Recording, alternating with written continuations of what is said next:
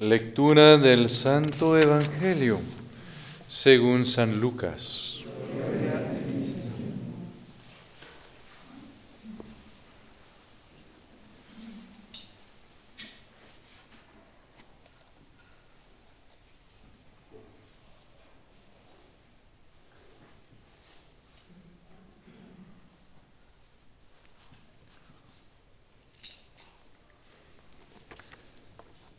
En aquel tiempo Jesús propuso a sus discípulos este ejemplo.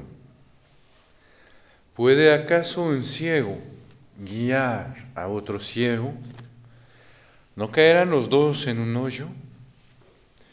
El discípulo no es superior a su maestro, pero cuando termine su aprendizaje será como su maestro. ¿Por qué?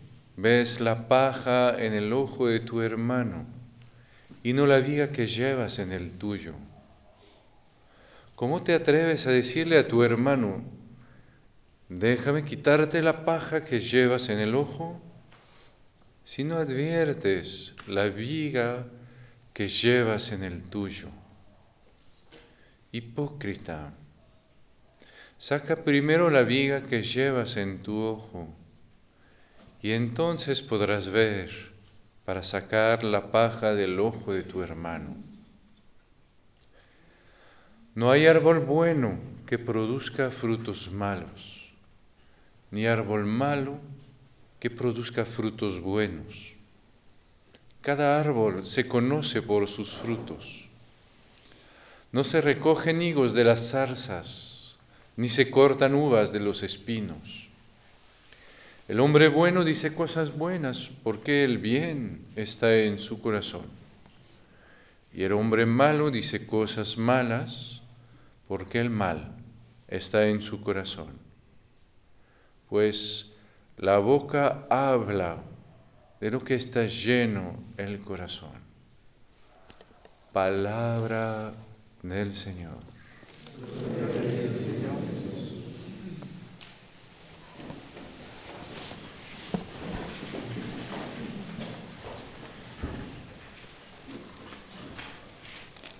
Hoy el, Evangelio nos invita a, dejarnos llevar por la mirada de Dios ah, y por su palabra. Ah, el Señor nos, nos recuerda, el discípulo no es superior a su maestro, pero cuando termine su aprendizaje será como su maestro. Ah, dejarnos llevar por la mirada de Dios, dejarnos llevar por su palabra, para poco a poco justamente mirar a los demás como Dios los ve, mirarme a mí mismo como Dios me ve, mirar a los demás como Dios los ve, escuchar su palabra y de esa palabra pues eh, compartirla. Y, y, es muy importante porque si solo leemos pues el Evangelio como pues unas reglas que el Señor nos, nos da, ah, tienes que hacer esto y esto y lo otro, pues ahí es cuando vemos que somos muy bipolares. ¿ah? En especial sobre esto de la paja y de la viga, pues nos damos cuenta y es normal. ¿Quién de nosotros le gusta pues ver sus pecados y ver lo que falla en su vida y ver sus heridas? Pues nadie. ¿Sí? Entonces lo que hacemos es que como que eso lo dejamos a un ladito y entonces pues nos concentramos en, como los detalles que hay en la vida de los demás, ¿sí? Porque así es, y entonces en este momento nos convertimos en jueces de los demás, pero al ratito nos remuerde la conciencia, nos regresan nuestros pecados, y entonces ahí de repente nos transformamos en nuestro interior en el mayor pecador de todos los tiempos. ¿No? Y, ni sabemos cómo el Señor nos va a poder rescatar de tan malos que somos. Y ahí pasamos de una polaridad a otra polaridad. ¿no? Porque justamente vemos, y e, es verdad, vemos que nuestras, nuestras fallas no son fáciles de manejar y que el mundo justamente la manera en que las ve es una manera que a nosotros nos va a herir todavía más. Y entonces la pregunta es, ¿cómo ver mis faltas? Ah, y, vemos que tenemos muchas veces como dos opciones. Primero es que las ignoro, ah, a veces hasta se ve en nuestra vida momentos en que, ay, híjole, sabemos que está mal, pero vamos a anestesiar nuestra conciencia para que ella no pueda decir nada, ¿no? Y que, como que, para, para no, ¿cómo decir? No tener ese remordimiento constante que nos, como decir, que nos impide vivir en paz. ¿Sí? Porque parece que el Señor está siempre sobre nuestros hombros, recordándonos, hiciste eso, lo hiciste mal, eso también, eso no lo hiciste bien. ¿no? Entonces, como que ya ven, cuando tenemos una mamá o un papá un poco así, eh, como decir, estricto y muy presente, pues ahí al final ya nos, como decir, nos hartan, ¿sí? Pero cuando además es que alguien como Dios que está dentro de nuestro corazón, que ni nos deja un segundo solos, no, pues ahí si al final nos volvemos locos, ¿sí? Entonces a un momento sentimos la necesidad justamente dejar eso a un lado. ¿no? O al contrario, decimos, no, eso está mal, anestesiar mi conciencia está mal. Entonces ahí vivo todo el día frente a mis, a mis pecados y al final pues caigo en lo que se llama el, escrúpulo. El escrúpulo ¿sí? Después ya doy un paso a la derecha, pues no fue bastante o fue demasiado, nunca es la buena medida, siempre lo que hago está mal y al final mi vida espiritual se transforma en un suplicio. Y entonces ven, es cómo, cómo, cómo ver mi vida en verdad. Y ahí el Señor justamente nos, nos recuerda cómo Él nos ve, cómo Él ve mi vida. Y es muy bello de ver que primero el Señor nos recuerda la paja que yo veo es la paja que está en el ojo de mi hermano. Primero lo que ve el Señor es la persona y es su vínculo conmigo, su vínculo de amor conmigo. Y siempre así es la primera manera en que el Señor me ve. El Señor me ve como su hijo amado, me ve como su amigo, a él que ya no llama siervo, sino lo llama amigo, porque todo lo que escuchó de su padre, pues me lo dio a conocer. El Señor me ve como Él por quien, pues, entregó la vida, y con quien, en quien quiere morar. Eso es la primera manera en que el Señor me ve.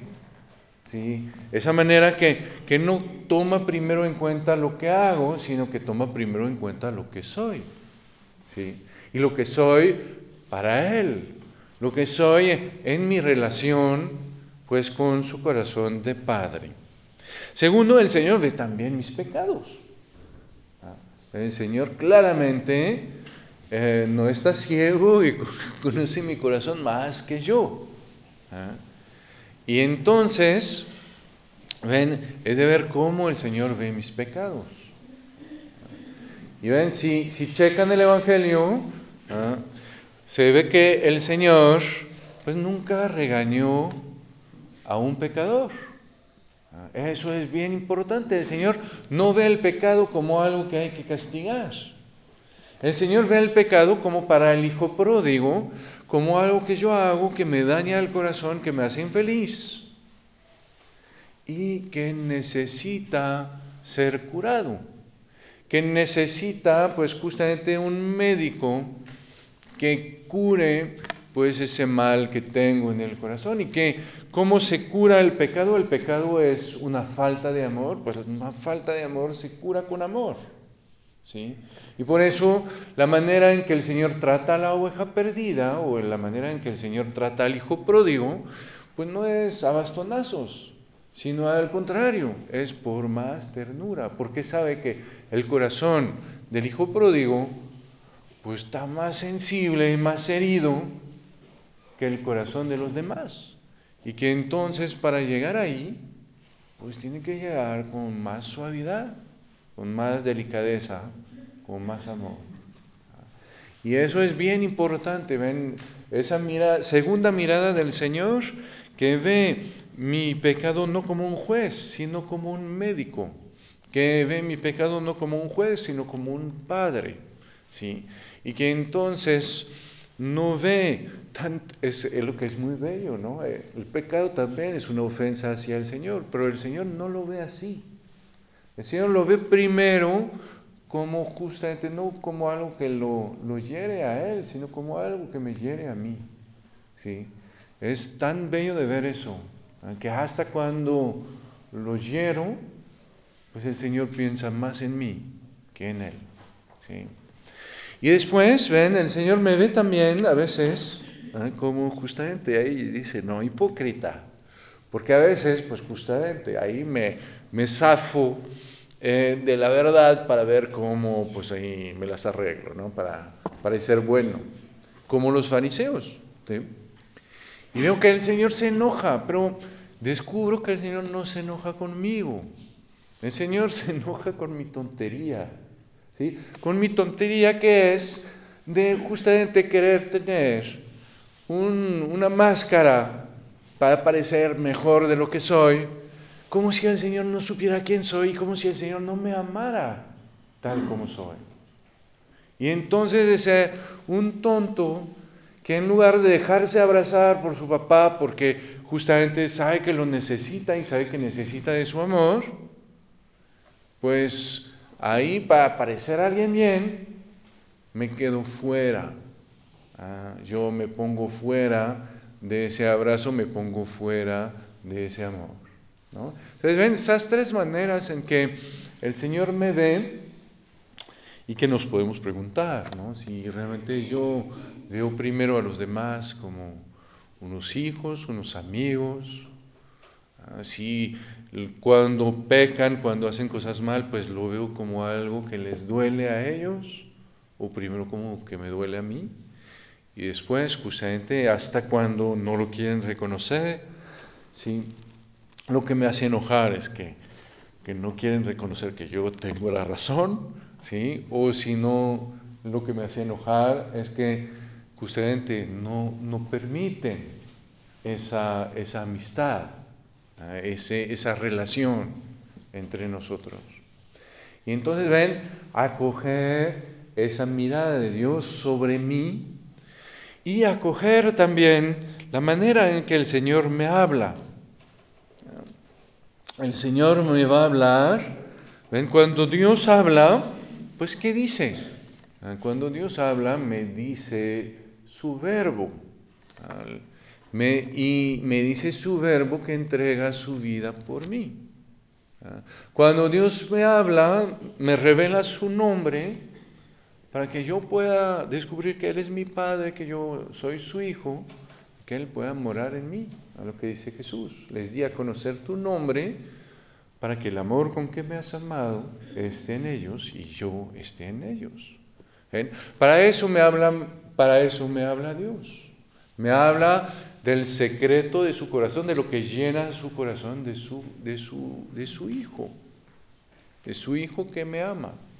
Y, y por eso ven cómo María eh, nos entrega esa palabra, pues la acoge con todo el amor de Dios para ella.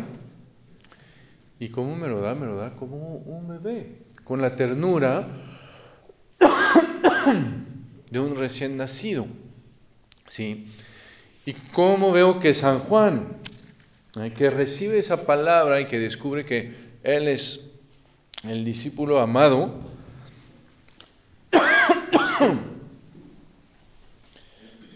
pues me, recuerda en el, ¿cómo se llama? En, la primera carta, que Él me, me anuncia esa palabra para que yo esté en comunión con el Padre que yo esté en comunión con el Padre, yo esté en comunión con Dios. Y ven, son tres, también tres maneras que me, que me enseñan cómo Dios habla, cómo Dios me habla. Dios me habla, cuando Dios me habla, pues se entrega a mí.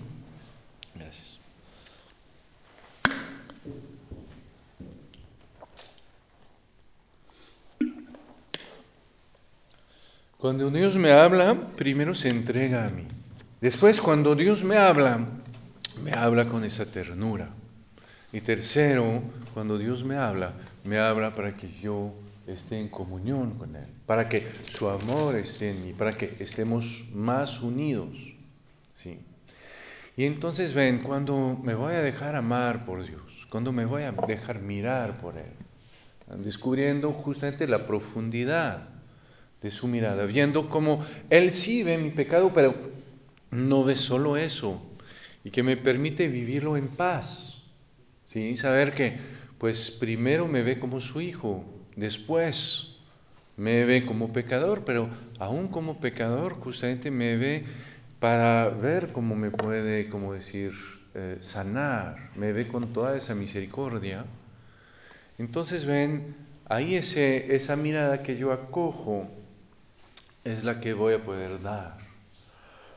Va a ser igual para eh, la manera en que Dios me habla. Cuando voy a descubrir que Dios ven, no me viene a chismear, no me viene a, como decir, a, a, hablar mal o, o nada más a dar órdenes, sino que el Señor cuando me habla me viene a entregar el corazón, me viene a entregar, viene a entregarse a sí mismo. Y que ahí viene a entregarse a sí mismo con ternura y para que yo esté más unido a Él. Entonces ahí ven, voy a entender, recibiendo esa palabra, pues sí, como María voy a poder dejar que llene mi corazón y entonces de lo que habla la boca es lo que está llena el corazón. ¿Ven? Cuando voy a dejar esa mirada de Dios y esa palabra de Dios llenar mi corazón, pues ahí lo que va a rebosar de ahí, pues es, es justamente ese amor. Porque como dice el Señor, ¿eh? lo que puedo dar, en un árbol produce sus frutos cada uno según lo que es. El árbol no puede dar otra cosa que lo que es. Pues yo no puedo dar otra cosa que lo que soy. ¿sí? Si quiero dar a los demás eh, algo, pues tengo primero que vivirlo, que dejar que me llene. Y de lo que me llena, de esa savia que va a correr en mis venas, en mi corazón, de ahí va a salir el fruto que voy a poder dar a los demás. ¿sí? Y entonces ven es acogiendo esa mirada de Dios sobre mí, acogiendo esa palabra de Dios llena de ternura para mí, que entonces mi vida va a poder ser ese sarmiento que va a dar ese fruto de amor para los demás. Si yo trato de dar, ven como dice el Señor, sin estar insertado en la viña, pues ¿qué voy a dar? Si soy un sarmiento pero no estoy insertado en la viña, si no recibo primero esa mirada de Dios, si no recibo primero esa palabra de Dios, pues ¿qué voy a dar? Sí, voy a dar lo que puedo, ¿sí? y lo que puedo es muy poquito. ¿sí? Cuando me inserto en, esa viña, entonces puedo recibir esa savia y la puedo dejar que atraviese, atraviese mi vida y que ahí entonces pasando a través de mí, pues dé un fruto para los demás. Entonces ven, hay mucho más allá de solo hacer, es justamente de profundizar nuestra manera de acoger y justamente ver cómo lo vamos a dar a los demás. Y como ven, como tarea, para esta semana, pues justamente es lo que podríamos hacer. ¿Ven? Primero, preguntarme. Cuando veo a los demás, veo primero en ellos la persona, veo su pecado primero como algo que les duele, como una enfermedad y, y como algo que necesita de mi cariño, o no. Cuando hablo, hablo primero para entregarme, hablo primero para eh, como decir, con dulzura, hablo para que haya más comunión. Cuando hablamos, al final de la plática, ¿estamos más unidos? Y si no, y si sí también, pero si no, ¿sí? Pues justamente descubrir que entonces tengo que volver a, redescubrir la mirada de Dios sobre mí. Tengo que volver a volver a escuchar esa palabra de Dios hasta que escuche el amor de Dios para mí. ¿sí? Porque es ahí que podré encontrar justamente la manera de hacerlo para los demás. Porque si yo lo hago solo, pues no voy a lograrlo. Entonces pidámosle a Virgen, a ella que justamente recibió tan, tanto la mirada de Dios sobre ella, la palabra de Dios, que, que la cogió, la hizo suya, la hizo tierna y nos la dio de esa manera tan sencilla, tan bella, pues que ella nos guíe para poder acoger esa mirada y dejar que como para ella esa mirada cambie, esa, esa mirada llene nuestra vida de tal manera que de lo que nos sobre vamos a dar a los que nos rodean. Amén.